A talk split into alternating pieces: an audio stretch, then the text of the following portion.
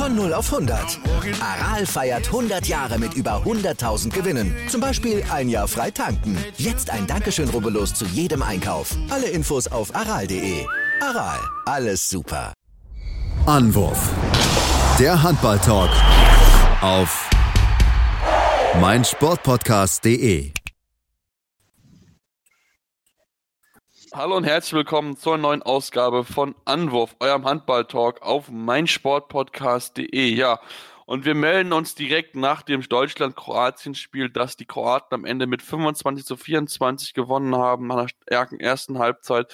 Die deutsche Mannschaft in der zweiten Halbzeit nachgelassen und in den letzten 10, 15 Minuten nur drei Tore geworfen, damit am Ende dieses Spiel aus angegeben. Damit müssen wir natürlich drüber sprechen, aber auch über die anderen Ergebnisse. Natürlich gerade mit Gruppe, Hauptgruppe 2, die viel spannender ist als die erste Hauptrundengruppe, die jetzt nach dem heutigen Spieltag beendet ist. Da muss man ganz klar so sagen, da sind die ersten beiden Plätze weg. Es geht nur noch um die Platzierung hinten raus.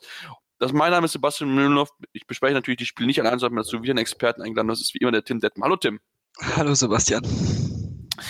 Ja, Tim, lass uns wie immer mit dem deutschen Spiel anfangen und ja, uns mit dem wichtigsten Spiel beschäftigen. Lass uns mal mit der ersten Halbzeit anfangen, das, denn das sah ja wirklich sehr, sehr gut aus. Das hat sehr, sehr viel Spaß gemacht, dem deutschen Team dort zuzugucken. Und ähm, da mussten wir sagen, das haben wir uns, das war vielleicht nicht so zu erwarten, aber da hat man gesehen, hey, das, das läuft gut, dieses Team kann es richtig gut schaffen. Ja, auf jeden Fall. Also die erste Halbzeit war wirklich sehr vielversprechend. Ähm, man hat wirklich, ja, mal Emotionen, mal Leidenschaft gesehen bei der Mannschaft ähm, und wirklich, ja, ein bisschen dieses Feuer in den Augen gehabt. Bei eigentlich allen Spielern, natürlich auch wieder beim Trainer. Das war wirklich gut. Ähm, dazu muss man sagen, Andy Wolf von Anfang an wirklich in der Partie gewesen. Endlich mal wirklich, wirklich sehr, sehr starkes Spiel gemacht. Am Ende 13 Paraden, 34 Prozent. Ist wirklich eine gute Leistung gewesen von ihm. Ähm, auch die Abwehr war griffig. Es hat so ein bisschen an die Bad Boy-Zeit unter Sigurdsson erinnert. Ähm, 14 zu 11 stand es zur Pause, also wirklich sehr, sehr stark, vor allem in der Abwehr. Und ähm, das ließ eigentlich, ähm, ja, viel Hoffnung übrig für die zweite Hälfte, aber ja, wie das Ergebnis schon zeigt, äh, ist da ein bisschen was schiefgelaufen in der zweiten Hälfte.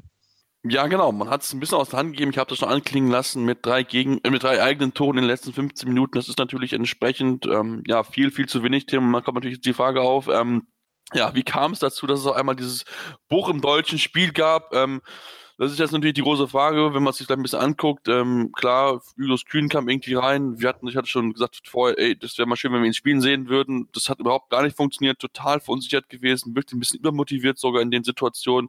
Und dann hat man einfach unnötig Ballverluste gemacht. Dann war man anstatt fünf Tore, war es auch einmal noch drei und dann waren es zwei und dann war auf einmal Kroatien im Spiel drin und dann hast du das Spiel wirklich unnötig spannend gemacht. Die Zuschauer aus Kroatien waren da, ähm, obwohl eigentlich das Deutsche, die deutsche Fan auch sehr, sehr laut gewesen ist, aber dann war es dann ja dann ausgeglichen und dann hat man es dann wahrscheinlich in der Phase ein bisschen abgelesen und da ist es wieder aufgefallen, in der wichtigsten Phase hast du keinen, auf den du dich verlassen kannst, der das Spiel an sich reißen kann, wie es ein Karacic auf Seiten der Kroaten gemacht wurde, verdient besser Mann des Spiels gewesen, sieben von zwölf, vier Assists gehabt, richtig, richtig, richtig starker Mann gewesen, in entscheidenden Phasen war er da und das, den suchst du halt beim deutschen Team. Genau, ja, ähm, zu Julius Kühner würde ich mal beginnen. Ähm, ja, wir hatten es, wir haben es die letzten Tage schon immer angesprochen. Wir würden uns durchaus mal wünschen, ihn von Anfang an zu bringen, um ihm Selbstvertrauen zu geben, um ihn mal ins Spiel kommen zu lassen und nicht so in so eine Situation reinwerfen zu müssen. Ähm, ist es wieder nicht passiert. Er saß die erste Halbzeit komplett auf der Bank und wurde dann zur zweiten Halbzeit dann eingewechselt. Äh, am Ende eine Quote von äh, einem Tor bei fünf Versuchen, was absolut unterirdisch ist. Was ich wirklich ähm, ja wirklich bezeichnet fand, ist, wie, wie er aufgetreten ist. Also da war gefühlt bei vielleicht zwei Aktionen wirklich Zug zum Tor. Der Rest war wirklich nur parallel zum Tor gestoßen. Da war kein wirklicher Druck auf die Abwehr. Also man hat ihm wirklich die Verunsicherung angemerkt. Das ähm, muss man leider dem Bundestrainer so ankreiden, dass es das passiert, wenn man so einen Spieler dann während des Turniers nicht ins Turnier bringt. Und ähm, ja, das war auf jeden Fall ein ja, ein kleiner Bruch dann dadurch auch zum Teil. Ähm, wobei man sagen muss, dass auch ein Fabian Böhm vorher in der ersten Halbzeit nicht wirklich überragend gespielt hat, auch nur ein Tor bei drei Versuchen. Ähm, von daher, der linke Rückraum war für mich ziemlich schwach heute, ähm, überraschenderweise. Und auch ein Paul Drucks generell in der Offensive finde ich nicht wirklich äh, groß äh, Punkte setzen konnte und auch kaum eingesetzt wurde. Äh, eins von eins am Ende, auch da äh, hätte ich mir deutlich mehr gewünscht. Also ja, das war auf jeden Fall so ein Knackpunkt dann in dieser entscheidenden Situation und auch da Philipp Weber, der bisher bis dato bis zur 45. auch ein überragendes Spiel gemacht hat mit vier von sechs und dann da leider nicht die, ja, die Verantwortung übernehmen kann und ähm, auch ihr hier wieder zu viele technische Fehler. Ja, Duvniak auf der 5-1 vorne hat es dann sehr, sehr gut gemacht, ein paar Bälle weggefischt. Das, das, davor hatten wir gewarnt, beziehungsweise da hatten wir ja schon Bedenken, ob man da Probleme haben könnte. 45 Minuten lang hat es einigermaßen wirklich gut geklappt auch. Und dann hat er halt in der entscheidenden Phase zugeschlagen. Ja, hat er wirklich in der entscheidenden Phase zugeschlagen und ähm, ja, sind, sind wieder wirklich so kleine Geschichten ähm, mit Paul Drucks und ich glaube, da müssen wir gerade so in den letzten zehn Minuten halt dann sprechen. Wenn wir uns gucken, wer stand im Rückraum, es stand Kai Heffner da, es stand Philipp Weber da und es stand halt Julius Kühn da. Julius Kühn komplett verunsichert, wie gesagt, nicht nicht mit dem Selbstvertrauen, um in so einer wichtigen Phase auf dem Spielfeld zu stehen. Ähm, Paul Drucks hingegen, fünf Assists, der beste Assistgeber des ganzen deutschen Teams, sitzt auf der Bank und schmort und guckt im Endeffekt zu, der eigentlich von den Anlagen her, vom Potenzial her, eigentlich der Leader dieses Teams sein könnte. Gut, er tut es leider nicht, ähm, aber er könnte theoretisch gesehen jemand sein, um dieses Team zu führen. Warum lässt du in den letzten ich glaube sogar, es waren sogar mehr als die letzten zehn Minuten nicht ans Spielfeld rein, weil du doch siehst, dass es nicht funktioniert mit dem Julius Kühn ähm, auf Rückraum links und dann versuchst du einfach Weber auf links zu ziehen und dann mit Druck, der ihn in den Szene setzen kann, in, auf in einfachen Situationen reinzumachen. Denn hin, gerade hinter Duvniak war das ein oder andere Mal eine riesengroße Lücke mit Sicherheit Weber mit seiner Explosivität hätte reinstoßen können. So, das ist das eine Thema. Das zweite Thema ist, wir müssen auch über Kai Hefner widersprechen. Und seine Wurfquote drei von sieben ist nicht gut. Zudem noch drei technische Fehler, einige unnötige Bälle wieder weggeworfen da von ihm vor dem Angriff. Das ist man auch nicht von ihm gewöhnt. Also auch da ist er auch nicht dieser Sicherheitsfaktor. Das Problem ist halt, dass David Schmidt sich schon früh zweimal zwei Minuten eingehandelt hat. Und da müssen wir auf jeden Fall auch drüber reden. Klar, die Kroaten Sie haben aus einigen Situationen mehr gemacht, als sie gewesen sind. Da gab es ein, zwei Pfiffe dabei, die ich auch nicht so sehe, wie es die Schiedsrichter gesehen habe. Trotzdem sind wir nach fünf Spielen mit 28 Zeitstrafen das unfairste Team dieses, dieses Turniers. Und wir müssen sagen, in den ersten drei Spielen die Abwehr, das war ein Witz. Das heißt, diese, diese ganzen Zeitstrafen, die du alle bekommst, das sind einfach nur unnötige, dumme Aktionen, weil du einfach in gewissen Phasen ja, nicht da bist, nicht richtig da bist und darüber, Tim, da müssen wir drüber reden, weil das ist einfach schlechtes Verhalten in der Abwehr und einfach steht man sich selbst im Weg, ja, und dann sich, holt man sich so unnötige Zeitstrafen raus und spielt in Unterzahl. Gut, der Bundesliga gesagt, wir haben in der zweiten Halbzeit viel Unterzahl gespielt ist, was überhaupt gar nicht stimmt. Es waren nur zweimal zwei Minuten, also Unterzahl, also ne, zwei Zeitstrafen in der zweiten Halbzeit. Ähm, aber trotzdem, das Zeitstrafenthema, da muss man auf jeden Fall ran. Ja, definitiv, du hast es gesagt. Ähm, die Abwehr wirkte bisher nicht wirklich so, als wäre sie so aggressiv zugang äh, gegangen, ähm, äh, zur Tat geschritten, dass, dass man so viele Zeitstrafen kassieren könnte überhaupt. Also ich war gerade auch äh, ziemlich überrascht, äh, als du die Statistik mir erzählt hast. Also ähm, das ist irgendwie ziemlich bezeichnend. Das zeigt irgendwie auch so ein bisschen die fehlende Cleverness vielleicht auch in der Abwehr. Ja dass man vielleicht in vielen Situationen auch, auch einfach mal zu spät dran ist und dann anstatt mal die Hände dann wegzulassen, lässt man sie halt nicht weg und dann ist man halt im Arm vom Gegner oder äh, stößt ihn noch in der Luft. Das ist dann halt, leider sind dann zwei Minuten auch, wenn es vielleicht nur ein minimales Stoßen ist. Bei den, wir haben es in den letzten Jahren gesehen, bei solchen Turnieren, sowohl bei einer Weltmeisterschaft als auch bei Europameisterschaften, wird härter durchgegriffen, vor allem was das Stoßen auch in der Luft angeht. Ähm, auch viele Situationen, finde ich, zu kleinlich gepfiffen, also für viel zu wenige, also, aber das ist nochmal ein ganz anderes Thema. Ähm, aber darauf muss man sich halt einstellen. Und wir sind mittlerweile im äh, fünften Turnierspiel. Ähm, das sollte dann einfach nicht mehr passieren und man muss es einfach clever spielen. Zum Beispiel so ein Team wie die Slowenen. Die hätte ich da oben erwartet, weil sie wirklich eine aggressive, gute Abwehr spielen die sind irgendwo im Mittelfeld bei den Zeitstrafen. Sie machen es einfach clever und diese Cleverness fehlt diesem deutschen Team. Und ähm, ja, das ist dann einfach bitter und so kannst du dann solche Spiele halt auch nicht gewinnen, wenn du dann auch äh, zwei Minuten oder 1,50 vor Schluss dann noch eine Zwei-Minuten-Strafe bekommst, wenn es unentschieden steht. Das darf dir einfach nicht passieren. Mhm. Ähm, Nochmal zu Slowenien, in vier Spielen 14 Zeitstrafen kassiert, ähm, mit Schweden zusammen die wenigsten von den aktuellen Hauptroten Gegner, äh, Mannschaften. Natürlich, die haben jetzt noch ein Spiel weniger, klar, aber wenn wir auch mal gucken, die Kroaten, die ja auch eine harte Abwehr gespielt haben, muss man ja auch sagen, auch nur 16 Zeitstrafen kassiert. Klar, man kann über die Linien diskutieren und so weiter, aber du hast es gesagt, es ist seit Jahren so, du weißt genau, wie es ist. Ich finde, es gibt noch viel zu wenig gelbe Karten insgesamt, also da kann man noch mehr machen, meiner Meinung nach. Wird mir dann teilweise ein bisschen zu schnell dann ähm, ja für ein Trikot ziehen oder sowas zwei Minuten geben. Da kann man vielleicht noch mal ein bisschen mehr mit gelbe Karten arbeiten aber du weißt es, du hast, du siehst es, du weißt, du spielst mit den Schiedsrichtern, so kommt es. Und darauf musst du dich halt einstellen. Das kriegt ja die deutsche Mannschaft halt nicht hin. Und das muss sie sich einfach ganz knallhart so ankreiden lassen, dass sie nicht in der Lage ist, darauf zu reagieren, wie der Schiedsrichter pfeift, dass man da einfach clever genug agiert und in Situationen einfach keine Fehler, keine dummen Aktionen sich leistet. Und das mit Pekela, ja, klar, der, der Kopf geht runter von dem Spiel von Stepancic, okay, aber trotzdem hat die Hand da nichts zu suchen. Also da muss er sich cleverer anstellen. Er sieht, dass der runtergeht und da darfst du halt den Arm nicht halt da nach vorne tun, ins Gesicht rein. Ist halt leider ganz einfach. Das ist dann halt blöd in der Situation, aber ähm, es ist dann leider so. Lass uns vielleicht noch über eins der positiven vielleicht Aspekte dann sprechen. Andy Wolf, ich habe schon gesagt, 13 Parenquote von 34 Prozent. Er ist wirklich in Turnierform. Ihm, er tat mir teilweise halt echt leid, dass er es halt nicht so hingekriegt hat. Und was auch sehr gut funktioniert hat, die Außen haben echt top performt, alle Dinger reingemacht, ähm, sowohl Tobi Reichner von der Linie als auch Uwe Gensheimer, Timo Kerstening, den ich in der zweiten Halbzeit fast dann zu wenig eingesetzt gesehen habe, also hätte man noch ihn mehr einbeziehen können, ähm, aber das hat zumindest gut funktioniert über die Außen.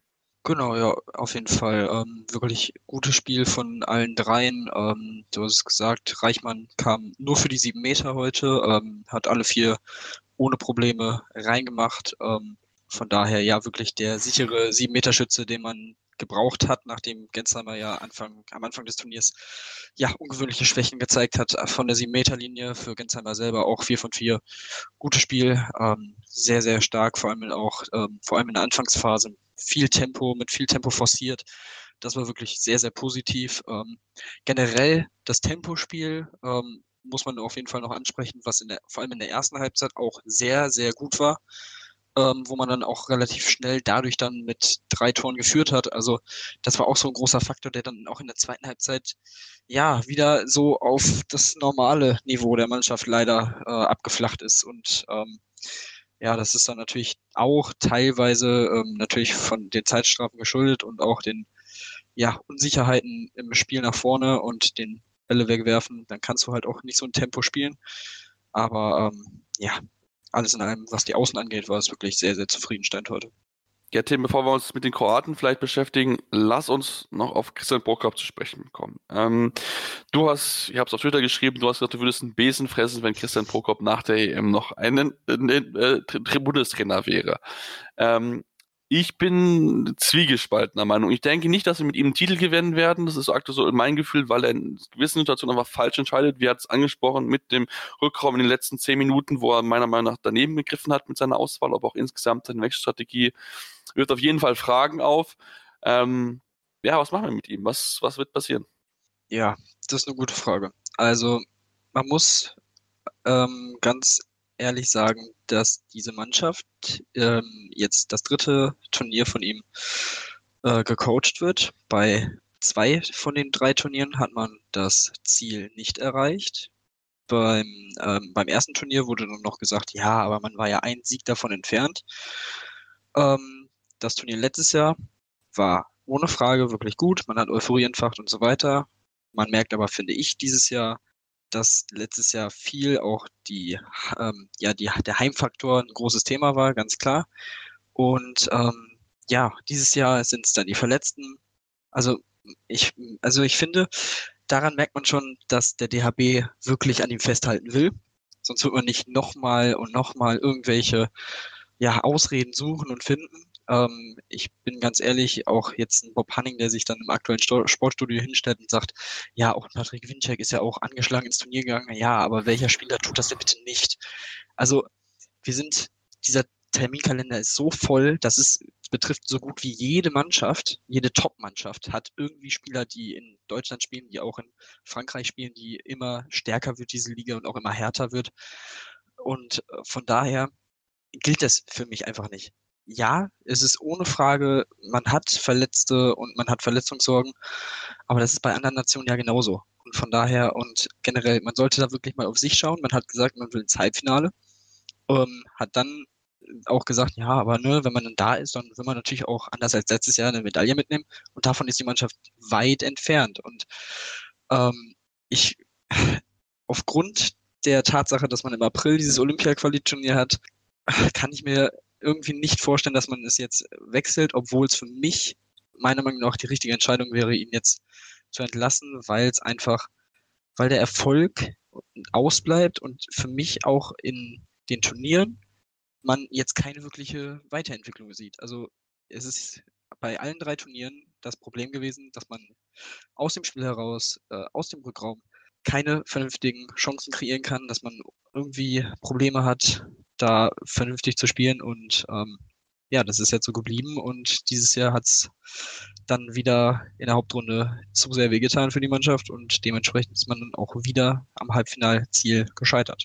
Und das ist dann halt zwei von drei Mal das Ziel nicht erreicht. Äh, bei anderen Nationen wäre das, glaube ich, dann eigentlich gar keine Frage mehr, ob man den Trainer behält oder nicht. Ja, und wir müssen jetzt auf jeden Fall darüber diskutieren. Ich bin wirklich ja, sehr, sehr gespannt, was, was die Entscheidung am Ende sein wird. Ähm, so gefühlt würden sie ihn wahrscheinlich noch, noch ein bisschen, bisschen halten, weil es ist, die Entwicklung ist nicht positiv. Das müssen wir, glaube ich, ganz, ganz klar so sagen. Also, das ist einfach offensiv sehe ich nicht etwas, was er großartig besser gemacht hat. Ähm, das zweite Welle-Spiel ist immer noch nicht so, wie es sein sollte. Es funktioniert immer noch nicht auf dem Niveau, wie es sein müsste.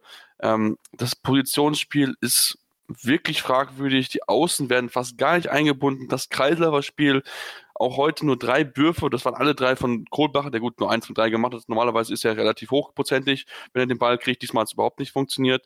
Ein Pegler hat heute keinen Ball bekommen, äh, kein Anspiel bekommen und so weiter. das sind halt alles Themen, die muss er halt angehen, da muss er sich beschäftigen lassen. Und dass dann noch die Abwehr nicht in den ersten drei Spielen funktioniert, das ist auch natürlich an ihm anzukreiden, das ist eine ganz klare Geschichte. Und ähm, dass er dann auch gewisse Spieler einfach falsch einsetzt, beziehungsweise nicht dazu beide, dass sie Selbstvertrauen sammeln können, ist natürlich auch etwas, was man natürlich genau noch beobachten muss. Und das ist spannend. Ich habe es wieder geschrieben. Ich denke noch nicht, dass er geht, aber er wird halt mit der Mannschaft kein Turnier gewinnen. Ich glaube, das müssen wir uns jetzt einfach feststellen. Das wird nicht passieren, dass wir mit Christian Prokop ähm, ein Turnier gewinnen werden. Das ist ganz klar. Ja, das, äh, würde ich auf jeden Fall so unterschreiben. Ähm, ja, genau, du hast es gesagt, diese, ähm, dieses fehlende Selbstvertrauen bei den Spielern und ja, vielleicht auch dieses fehlende Vertrauen des Trainers in manche Spieler. Äh, so kommt es einem dann vielleicht auch vor, wenn man dann äh, lange sitzt und dann irgendwie nicht eingesetzt wird und dann nach dem Spiel gesagt wird, ja, für ihn, vielleicht lag ihm die Abwehr ja nicht und deswegen haben wir ihn nicht eingesetzt, obwohl es eigentlich ganz gut hätte passen können, wenn man es denn mal probiert hätte. Ähm, ich weiß nicht, das sind halt so Sachen. Ähm, ja, es ist von der Art auch mit der Mannschaft natürlich besser geworden über die Zeit. Ich meine, aber auch nach dem Turnier 2018 hätte es auch nicht viel schlimmer kommen können. Ähm, aber ja, stimmt. Ja, es ist halt echt, also dieses Olympia-Quali-Turnier könnte ihn jetzt zumindest bis April erstmal noch retten, wenn sie da sich für Olympia qualifizieren. Ne, wenn man bedenke, das Turnier ist wieder in Deutschland, also da ist der gewünschte Heimvorteil wieder da, äh, den man ja so gerne hat und äh, hinter dem man sich ja im Moment so gerne versteckt beim DHB, ähm, dann kann das durchaus auch funktionieren und dann kann man sich bestimmt auch irgendwie da durchwursteln äh, mit den Fans im Rücken. Dann wird er auch Olympia noch coachen, aber je nachdem, wie das dann ausgeht, da bin ich dann ehrlich gesagt gespannt, weil in Tokio, wie gesagt, da werden nicht viele deutsche Fans dabei sein und äh, ja, nach DHB-Logik sollte man dann da auch keine guten Spieler abliefern können. Je nachdem, wie weit es kommt, bin ich, glaube ich, auf jeden Fall mit dabei beim deutschen Spiel, aber wie gesagt, muss ich erstmal qualifizieren. Das ist das nächste. Ähm, ja, das war es jetzt erstmal soweit zu Christian Prokop und ähm, ja, dann lass uns vielleicht, Tim, dann, wenn wir uns so über die deutsche Mannschaft ein bisschen aufgeregt hat, auch vielleicht auch über die Kroaten sprechen. Ich finde, das hat es auch verdient. Die Mannschaft hat auch am Ende dieses Spiel gewonnen, weil sie eine sehr aufmerksame Deckung gespielt hat. Wir haben es wieder gesehen, Dama Duvniak auf der Spitze ist vielleicht einer der besten Spieler auf dieser Position, was er dort antizipieren kann. Das ist wirklich richtig stark. Fünf Tore bei sieben Versuchen. Klar, er hat es teilweise übertrieben. Ich weiß, wir haben auch gesprochen, wie er sich aufhält teilweise. Das ist mir over the top, muss man einfach ganz, ganz klar so sagen, wie er sich dann äh, unnötig dahin stellt, ja, Videobeweis und hat gar nichts gemacht und so weiter, das finde ich übertrieben. Aber er ist halt gut und er macht halt, er ist halt in den wichtigen Situationen halt da. Die hat die beiden sie mit reingemacht, was seine Kollegen Karacic und Horvath halt nicht geschafft haben und war halt in der entscheidenden Situation da und macht den wichtigen Stil.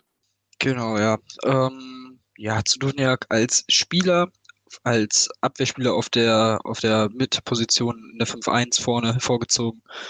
Wirklich unfassbar stark, immer noch. Ähm, kommt auch immer wieder von seinen mal kleineren, mal größeren Verletzungen immer wieder zurück. Ähm, hat es wirklich über die letzten Jahre auch perfektioniert in der Abwehr. Das muss man ihm lassen. Sympathisch ist er mir nicht. Ähm, ich finde dieses ständige Gemeckere so unfassbar unnötig, aber das war eigentlich durch die gesamte Mannschaft hinweg so. Ja. Ähm, auch Luka Zindric, das ist so ein unfassbar guter Handballer. Er ist ein, für mich wirklich auch einer der besten Mittelmänner der Welt. Ich äh, habe ihn wirklich schon so viele schöne Spiele spielen sehen. Ähm, letztes Jahr in der Champions League auch schon, äh, als er in Kielce gespielt hat, jetzt auch für Barcelona schon viele wirklich überragende Spiele. Er ist so ein, ja, so ein schlauer Kerl und er ist so spielintelligent, er hat es einfach nicht nötig, sich dann irgendwie groß irgendwelche Schauspieleinlagen da einfallen zu lassen. Das muss einfach nicht sein. Das ist so der große Kritikpunkt, den ich an dieser Mannschaft im Moment habe. Nichtsdestotrotz muss man ihn trotzdem lassen. Sie gewinnen diese Spiele. Und ja, sie haben in dieser Partie, ich glaube, zweimal geführt. Sie haben das 1-0 gemacht und am Ende das 25-24. Das ist Effektivität. Ähm, ja, genau, Igor Karacic, 7 von 12, auch er wirklich überragende Leistung. Ähm, Stepancic hat man zunächst eigentlich relativ gut im Griff gehabt. In der zweiten Halbzeit hat man ihn aber nur viel zu nah ans Tor kommen lassen. Also man hat ihn, du darfst ihn nicht von neun Metern oder noch näher werfen lassen. Dann ist das Ding drin. Da kannst du nichts gegen machen. Der steigt hoch und dann kann er sich eigentlich aussuchen, wo er hinwerfen will. Also das war wirklich ein großes Problem. Vier von sechs am Ende für ihn. Ähm, von daher, das hat er auch wirklich gut gemacht in der zweiten Halbzeit. Das muss man ihm definitiv lassen. Ähm, ja, wie gesagt, äh, starke Leistung am Ende, vor allem die Aufholjagd. Man darf nicht vergessen, die Deutschen haben zwischenzeitlich auch wieder mal mit sieben Toren geführt. Es ist wieder mal ähm, knapp geworden und am Ende haben sie es nicht so wie gegen Lettland, haben sie es nicht über die Zeit gebracht, sondern haben sich das Spiel noch wegnehmen lassen. Auch das ist leider ähm, nichts Neues. Nee, das ist nichts Neues und ähm, ich denke, wir müssen auch mal, mal auf eine Position zurück von die Torhüter. Ja, wenn du 24 Tore wirfst, denkst du, ey, die Kroaten haben irgendwie eine gute Torhüterleistung gehabt. Die Kroaten haben im ganzen Spiel fünf Bälle gehalten gefühlt war der Ball den hinten raus. Ich glaube, Sego war es, der dann wieder im Torstand gehalten hat. Das war, glaube ich, seine erste Parade, so gefühlt in der ganzen zweiten Halbzeit. Oder seit einer ewig langen Zeit. Also, das, das ist halt auch symptomatisch eigentlich für dieses Spiel, dass du eigentlich gegen eine absolut schlechte Torhüter spielst, aber am Ende trotzdem dieses Spiel nicht gewinnen kannst, weil du dir halt einfach selbst im Weg spielt, weil du halt viermal gegen den Pfosten wirfst, zweimal über, über das äh, Tor wegwirfst oder neben das Tor wirfst und dreimal im Block scheiterst. Also, das ist dann auch Sachen, da musst du einmal auf jeden Fall drüber reden. Über, über einen Block, in Block scheitern kann ja mal passieren, klar, aber dreimal ähm, das ist dann schon, sollte man schon auf jeden Fall aufpassen, dass man das besser hinkriegt, zumal man selbst auch keinen einzigen Ball geblockt hat. Also von daher ist auf jeden Fall äh, ja, noch, noch einiges zu tun. Ähm, und jetzt für die deutsche Mannschaft stehen jetzt noch zwei Spiele an, sowohl gegen Österreich als auch gegen die Tschechische Republik. Geht nicht mehr um so viel, ähm, geht nur um Platzierung. Da müsste man gucken, dass man wenigstens vielleicht in das Spielplatz 5 kommt. Ähm, aber wie gesagt, man ist ja schon für die Olympia-Qualifikation qualifiziert. Man darf dort auf jeden Fall im Qualiturnier teilnehmen und dann ja, muss die deutsche Spanne natürlich entsprechend steigern, um dort dann mitzuhalten. Wie gesagt, die erste Halbzeit kann man auf jeden Fall so machen, bis auch noch so 40. Minute war es noch in Ordnung und danach auf jeden Fall nicht mehr. Da muss man auf jeden Fall dran arbeiten, dann gucken, dass es dann besser wird und dann weiter hoffen, dass der eine oder andere Verletzte oder derjenige nicht mit dabei gewesen ist, wie ein Wiede und auch andere dann wieder mit dabei ist, sodass man dann die Qualifikation für Olympia schaffen kann. Das war jetzt soweit zum Spiel Kroatien in Deutschland. Wir machen jetzt eine kurze Pause und beschäftigen uns mit den anderen, anderen Ergebnissen. Das natürlich haben wir noch Stimmen aus dem Spanien-Spiel von Gideon Guardiola und Juan Caneas. Aber natürlich müssen wir auch über die zweite Hauptrundengruppe sprechen. Die ist wirklich spannend und da gab es wieder einige Überraschungen. Deswegen bleibt dran hier bei Anruf am Handball-Talk auf meinsportpodcast.de.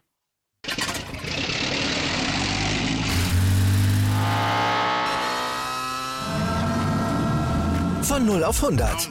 Aral feiert 100 Jahre mit über 100.000 Gewinnen. Zum Beispiel ein Jahr frei tanken. Jetzt ein Dankeschön, rubbellos zu jedem Einkauf. Alle Infos auf aral.de. Aral, alles super. Die komplette Welt des Sports. Wann und wo du willst. Der Knappencast mit Fabian Kukowitsch.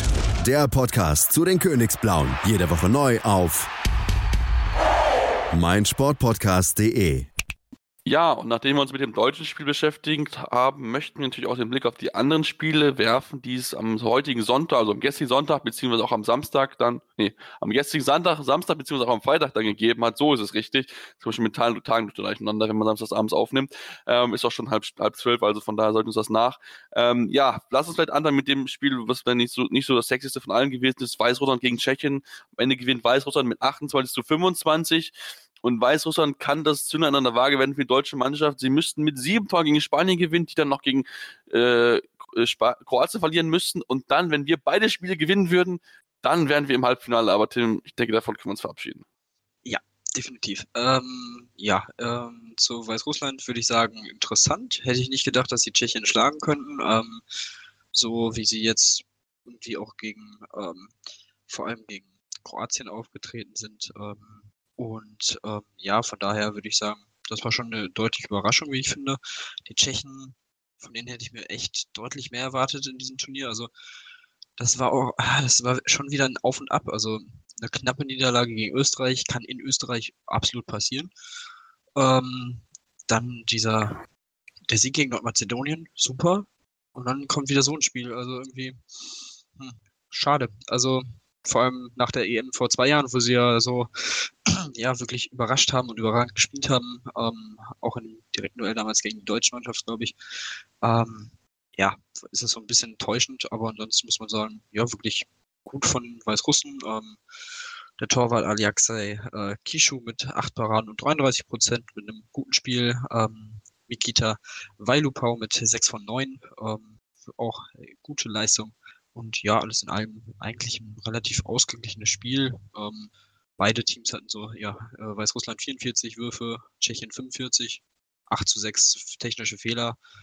Ähm, also das war eigentlich so knapp, wie es auch vom Ergebnis her ist. Und da haben sich dann die Weißrussen dementsprechend knapp durchgesetzt, auch weil sie dann durchaus die bessere Torhüterleistung hatten. Das war so durchaus ausschlaggebend am Ende.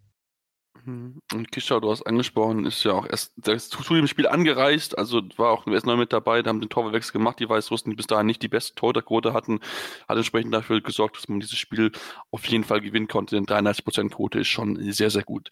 Ja, Tim, dann lass uns auf das spanische Spiel zu sprechen bekommen gegen Österreich, das war mit spannender Erwartung um einen 30 zu 26, Spanien gegen Österreich, aber bevor wir jetzt über das Spiel sprechen, lassen wir noch einfach mal zwei Spieler sprechen, die selbst mit dabei gewesen sind. Denn Kollege Rolf Benardi hat sowohl mit Juan Caneas gesprochen, der noch sehr, sehr gut Deutsch spricht, und auch mit Gideon Guardiola von den Neckarlöwen. Deswegen hört man die beiden spanischen Kollegen, was sie von dem Spiel halten.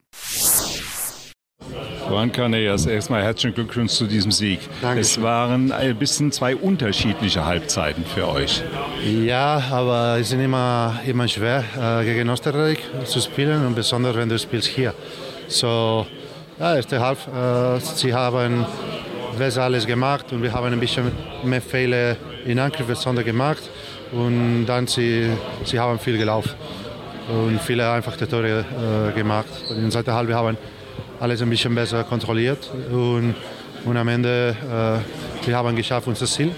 Das war natürlich heute gewinnen und äh, noch nicht im Halbfinale, aber fast. Das sieht schon ganz gut aus. In der zweiten Halbzeit eure 6-0-Abwehr war erstaunlich stark. Ja, wir können auch äh, 6-0 sehr gut gedeckt. Also Abwehr, das ist nicht unser Problem.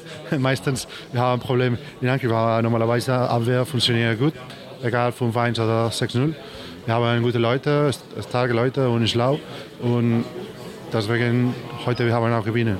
Ich denke mal, ihr seid auch insgesamt das erfahrenste Team hier in dem Kreis. Ja, wir sind äh, älter auch Mannschaft und das kann helfen uns äh, im wichtigsten Moment. Fast alle Spieler wir haben in Situationen wie, wie heute gespielt und natürlich wir, diese Erfahrung hilft uns, aber wir sind auch älter und, und vielleicht ein bisschen müde früher als, als die älteren Spieler. Aber egal, wichtig ist, dass wir, wir heute haben gewinnt, gewonnen und natürlich wir müssen sehr zufrieden sein. Du hablas muy bien alemán. Muchas gracias. Du sprichst sehr gut Deutsch. Vielen Dank. Dankeschön. Ich habe drei Jahre in Deutschland gespielt, deswegen ich kann noch ein bisschen reden, aber noch nicht wie früher. Muchas suerte weiter. Redion, Felicidades und Victoria. Dank. Ein Sieg. Äh, kannst du in ein, zwei Sätzen zusammenfassen?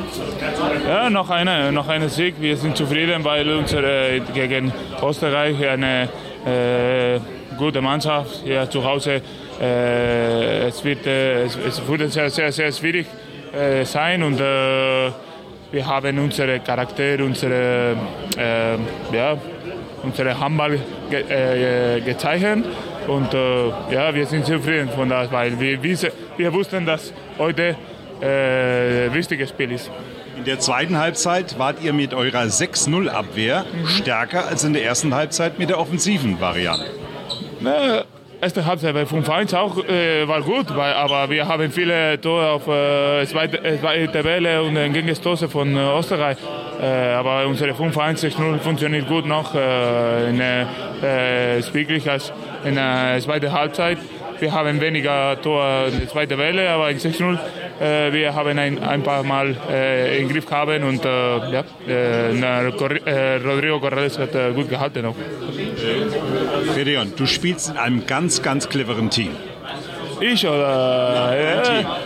Nee, es ist einfach mit diesen Spielern. Die, diese Spieler, äh, wir wissen, wie funktioniert die ganze Zeit unser System in, in Deckung und es äh, ist einfach mit diesen Spielern ist äh, unglaublich gut. Ist ganz anderes als René Galoven oder in Deutschland. Und, aber ja, wir, wir wir lernen diese Abwehr seit äh, junge, mit Jungheit und dann äh, wir sind. Nochmal herzlichen Glückwunsch und Dankeschön. Vielen Dank. Vielen Dank. Viel Erfolg weiter. Ja, Tim, die beiden haben es angesprochen. Es war eine gemischte Halbzeit für die Spanier. Erste Halbzeit war nicht so stark. Zweite Halbzeit gerade auch dann in der Abwehr ein bisschen besser. Ähm, da merkt man auch, dass die Spanier noch ein bisschen verwundbar sind, auch wenn sie natürlich am Ende das Spiel klar gewinnen.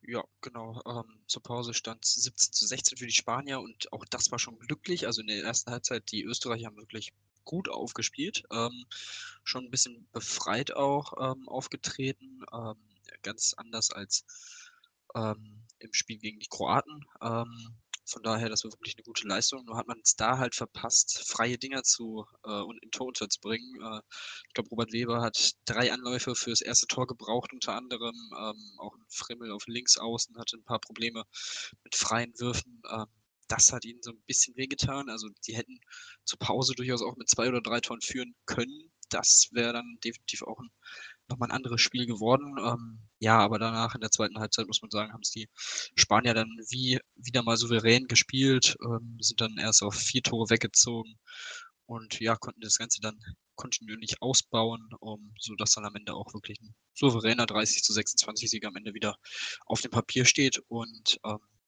ja, das ist halt so auch ein, ähm, ja, so ein Unterschied, zum Beispiel auch zum deutschen Team, äh, den man bei den Spaniern einfach erkennt. Die sind dann auch wenn es knapp ist, die verlieren dann nicht die Ruhe, die sind einfach abgezockt ohne Ende, clever ohne Ende, haben wieder, ja, hatten keine so überragende, also von der Quote her 27 Prozent von Corrales sind solide, aber jetzt auch nichts Weltbewegendes. Ähm, von daher, ja, würde ich sagen, war das einfach alles in allem so das typische spanische Spiel, von das wir hier bei der EM bisher sehen, einfach abgezockt und dann lange geduldig spielen, bis man dann wegziehen kann. Und das haben sie wieder sehr, sehr gut gemacht.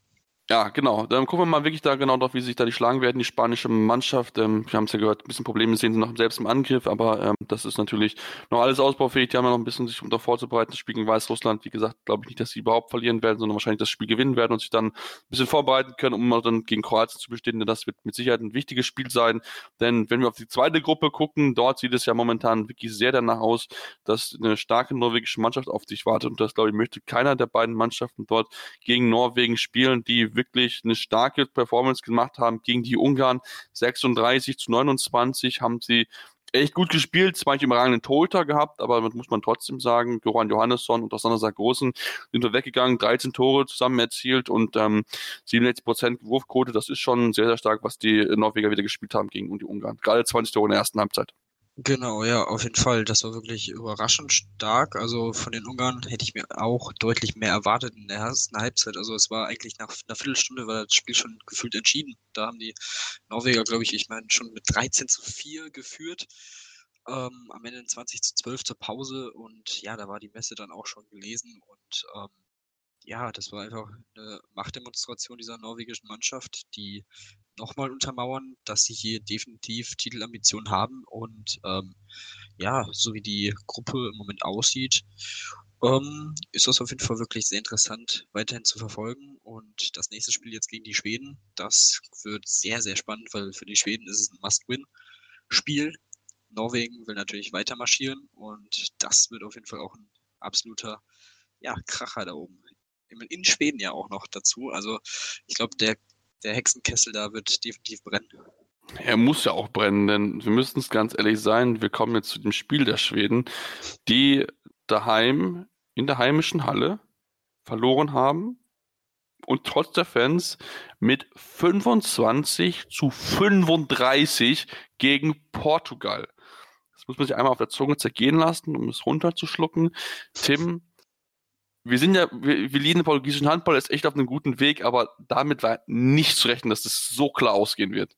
Nee, auf gar keinen Fall. Ähm, es war einfach unfassbar. Also ich saß einfach vor dem Fernseher und habe gedacht, was passiert hier gerade? Das war wirklich ganz, ganz stark von den Portugiesen. Ähm, ich weiß gar nicht, wo ich da anfangen soll, wen ich da anfangen soll zu loben. Also ich denke, ich fange einfach mal am Tor an mit dem Alfredo Quintana, der wieder überragend gehalten hat. Elf Paraden, 38 Prozent. Ähm, ansonsten im Feld Joao Ferraz 6 von 8, Rui Silva 6 von 7, äh, Fabio Magalhães 6 von 8. Also unfassbar wie stark diese portugiesische Mannschaft hier aufgetreten ist. Hatten absolut keine Angst vor diesem schwedischen Publikum, vor diesem schwedischen Team. Da war dann auch am Ende wirklich Totenstille. Die Fans haben teilweise die Halle schon zehn Minuten vor Schluss verlassen. Äh, das ist wirklich ganz, ganz bitter. Keine Torwartleistung für die Schweden. Insgesamt sieben Paraden von beiden Torhütern zusammen, 17 Prozent. Ähm, auch hier keiner, der mehr als vier Tore geworfen hat. Ähm, sowohl Andreas Nilsson als auch Daniel Pettersson jeweils mit vier Toren. Der Rest wirklich komplett abgemeldet. Also wow, Respekt vor diesem portugiesischen, vor dieser portugiesischen Mannschaft. Und ähm, ja, jetzt sind sie auf einmal auch wieder in der Verlosung ums Halbfinale drin und äh, boah, wer weiß, vielleicht kommen sie da rein. Das nächste Spiel gegen Island, so wie Island im Moment spielt, ist es auf jeden Fall machbar für die Portugiesen und dann hätte man vier zu zwei Punkte. Und das wäre dann schon mal nicht so schlecht. Genau, zumal dann, dann, dann zwei Tage später dann das Spiel gegen die Slowenen ansteht und was mit Sicherheit dann entscheidend sein wird, denn wenn man in die Gruppe weiterkommen möchte, muss man auf jeden Fall die Slowenen schlagen. Dann hätte man das direkte Duell gewonnen und das wäre natürlich dann schon mal sehr, sehr spannend. Also ähm, die Portugiesen sind wirklich da auf einem guten Weg und können dann wirklich am Sonntag um ja, 14 Uhr deutscher Zeit da mir eine gute Leistung zeigen, dann wirklich dann vielleicht das mal sehr, sehr spannend machen. Ähm, das ist wirklich unglaublich. Ich spiele auf dem siebten Feldspiel und so weiter, aber es funktioniert wirklich einwandfrei von vorne bis hinten. Man ist wirklich echt gut, ohne Probleme. Ähm, das muss man wirklich sagen, das macht sehr, sehr viel Spaß und ich denke, viele Teams werden genau hingucken und sich das genau anschauen, was die Portugiesen dort gemacht haben und ich kann mir durchaus vorstellen, dass jetzt der ein oder andere Bundesliga-Manager dort sitzt und sagt, also portugiesischen Spieler, die haben Qualität, den hole ich mir jetzt mal irgendwie so. Also von daher würde mich nicht wundern, wenn noch in den nächsten Wochen, also nächsten Monaten und Jahren dann noch mehr portugiesische Spieler aus der Liga von Porto oder auch Sporting Lissabon dann rüberwechseln in die europäischen Top-Ligen. Sei es jetzt natürlich Spanien, was naheliegend ist, aber vielleicht auch noch in andere Ligen, wie zum Beispiel auch die deutsche Liga. Ähm, gucken wir mal natürlich dann genau drauf, wie es dann dort für den portugiesischen Handball weitergeht, aber der sieht momentan wirklich sehr, sehr gut aus. Tim, kommen wir vielleicht zum letzten Spiel. Wir haben ein angesprochen, Slowenien gegen Island. Slowenien hat das Spiel gewinnen können mit 30 zu 27. Das, obwohl die Wurfquote mit 57 Prozent für die Isländer natürlich nicht gut gewesen ist. Ähm, man muss sagen, dass sie, dass sie selbst mit 70 Prozent sehr überzeugt haben. Gerade Dejan Bombac 9 von 11 und dazu noch einen überragenden Torhüter mit Clement Fairlehen 15, 15 Paraden, 37 Prozent Quote. Damit hast du natürlich das eigentlich schon drin, aber es war ein bisschen knapper dann noch am Ende. Also hätte ich nicht so gedacht, dass sie dann trotz der isländischen Probleme im Angriff das so knapp gestalten. Ja, das war tatsächlich ähm, überraschend, dass die Isländer äh, da auch so lange noch Antworten finden konnten, ähm, obwohl sie, ja, du hast die Quote, du, die Wurfquote angesprochen, nicht wirklich überragend ähm, vor dem Tor waren. Auch Aaron Palmerson wieder schwach, drei von neun nur aus dem Feld. Puh, das ist im Moment, also es ist nicht sein Turnier, würde ich schon sagen. Ähm, sehr interessant zu sehen. Ansonsten Gustafsson 31 Prozent gehalten, Heilgrimsson 29 Prozent, ähm, absolut äh, ja, solide von beiden. Ähm, ja, vor allem Heilgrimsson mit seinen 19 Jahren macht mir echt sehr viel Spaß, ihn zu sehen. Ähm, hat auch wieder drei von sechs, sieben Metern gehalten. Ähm, generell, also was der im Moment vor allem bei den sieben Metern hält, ist wirklich unfassbar gut. Und ähm, ja, man muss einfach sagen, es war ja knapp, klar, aber ich weiß nicht, man hatte schon eigentlich immer das Gefühl, dass die Slowenen das durchaus im Griff hatten. Ähm, vor allem natürlich dank Dejan Bombac, der einfach ja, überragend gespielt hat. Und ähm, ja, zum Ende kamen die Isländer dann nochmal ein bisschen ran, aber wirklich, ja, am Ende war es vielleicht noch ein bisschen äh, Ergebniskosmetik, aber ja, alles in allem auch hier wieder ein wirklich souveräner Sieg der Slowenen, ähm, die ja durchaus auch schon ein paar knappere Spiele hatten und es ist ja auch definitiv gut für so ein Team dann, die Spiele auch erfolgreich bestreiten zu können. Also von daher könnte das auch in einem vielleicht möglichen direkten Duell gegen Portugal dann äh, ausschlaggebend sein, dass man da schon in solchen knappen Spielen eine gewisse Erfahrung gesammelt hat.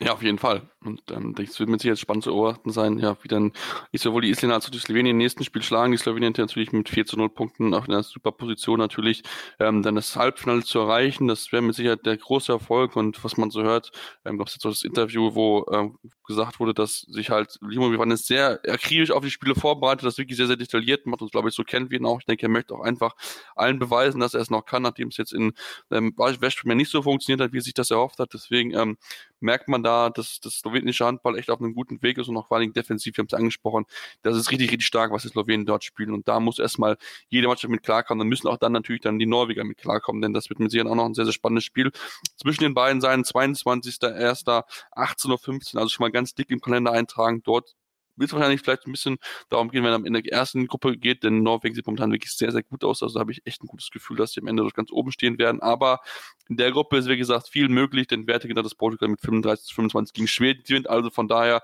ähm, würde ich da noch gar keinen irgendwie so ein bisschen rausrechnen, auch wenn es momentan so ein bisschen aussieht. Aber es kann mir sicher noch spannender werden, als zumindest Gruppe 1 ist, denn da ist das ja relativ klar, wie wir es schon angesprochen haben.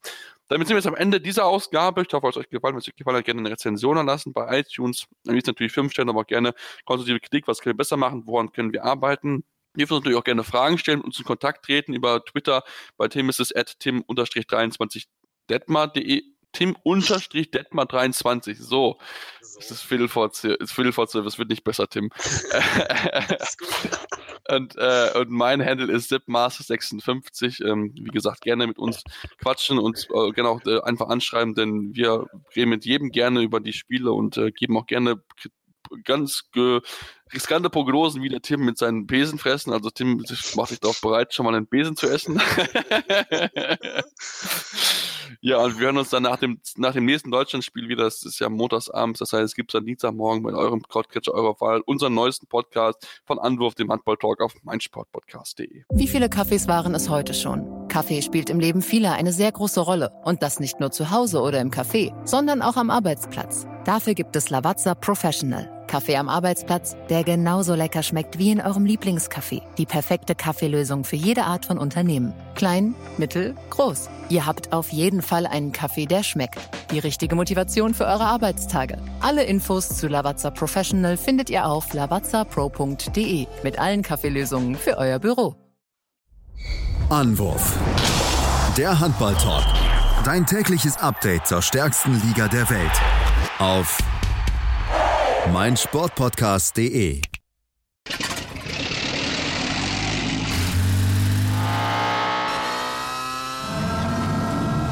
Von 0 auf 100. Aral feiert 100 Jahre mit über 100.000 Gewinnen. Zum Beispiel ein Jahr frei tanken. Jetzt ein Dankeschön, rubbellos zu jedem Einkauf. Alle Infos auf aral.de. Aral, alles super. Ich habe mich natürlich schockverliebt, weil die war wirklich ganz, ganz klein. So begann die Mensch-Hund-Beziehung zwischen Christina und Tierschutzhund Frieda. Und wie es danach, nach dem ersten Moment der Verliebtheit, so weiterging und welche Klippen es danach zu umschiffen galt, das hört ihr in der neuen Ausgabe von Iswas Dog, dem Podcast für harmonische Mensch-Hund-Beziehungen. Iswas Dog? Mit Malte Asmus. Überall, wo es Podcasts gibt.